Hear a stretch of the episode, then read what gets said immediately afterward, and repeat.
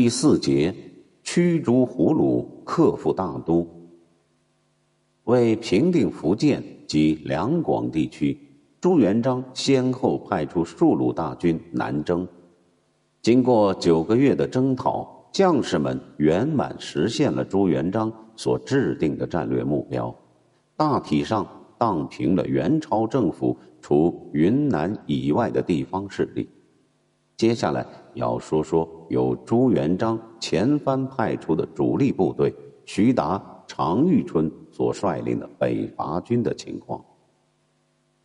大家知道，朱元璋是一个稳重谨慎的人。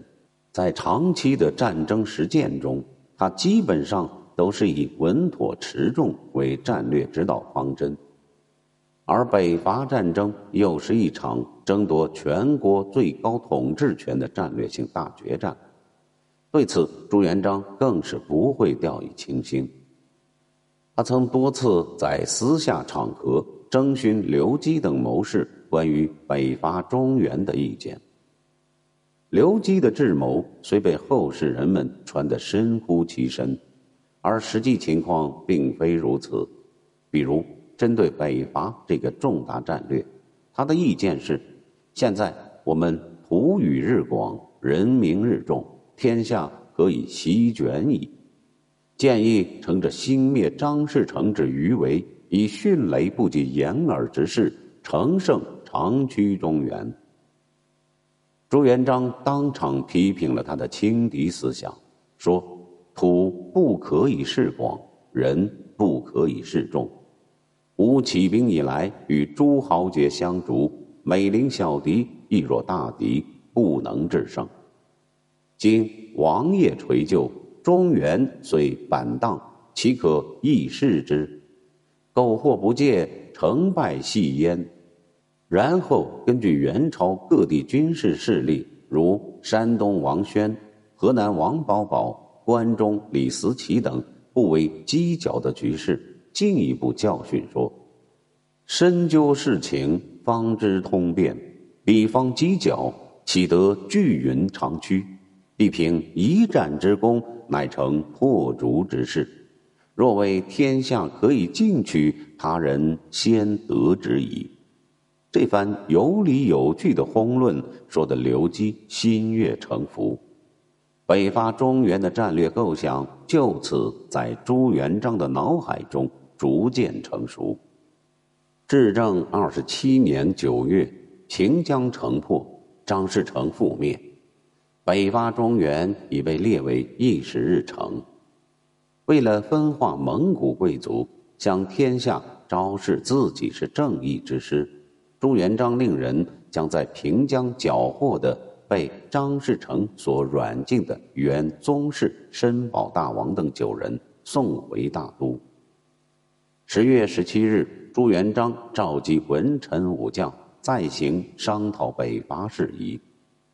常遇春率先发言：“今南方已定，兵力有余，直捣元都，以我百战之师，敌彼九亿之卒。”挺干而可以胜也，都城即刻有破竹之势，乘胜长驱，于可见陵而下矣。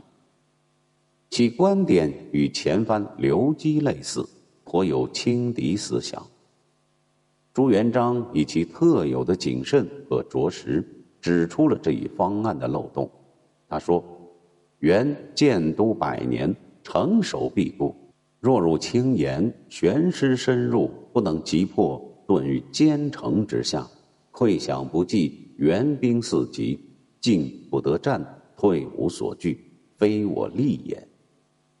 告诫诸将要打有准备之仗，做到进能攻，退能守，不犯轻敌冒进之错。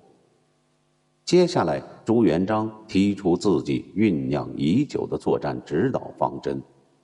先减其羽翼，再导其复兴，即先取山东，撤其平壁，悬师河南，断其羽翼，把潼关而守之，据其护坎，天下形势入我掌握，然后进兵元都，则彼势孤援绝，不战可克。即克其都古兴而西，云中、太原以及关陇可席卷而下。这个作战方针与当初消灭张士诚类似，他着眼一个“稳”字，如蚕食桑叶般稳扎稳打，进退有据。众人齐声赞同。至正二十七年十月二十一日，朱元璋共派出三路大军北伐南征。徐达、常遇春率领的这路大军共二十五万人马，系灭元的主力部队。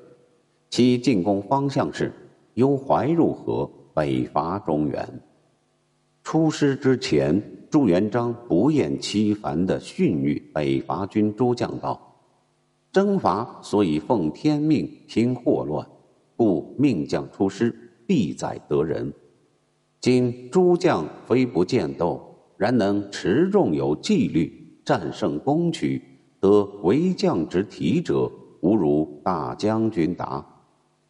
当百万之众勇敢先登，吹风献正，所向披靡，无如副将军玉春。然吾不患玉春不能战，但患其轻敌耳。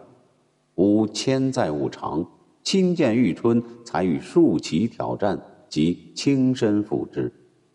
彼陈氏如张定扁者，何足成数？上据城指挥，玉春为大将，不与小校争能，甚非所望，切宜戒之。如遇大敌，玉春领前锋。当与参将封宗义分左右翼，各将精锐击之。又称学显参政富有德，勇略冠诸军，可使独当一面。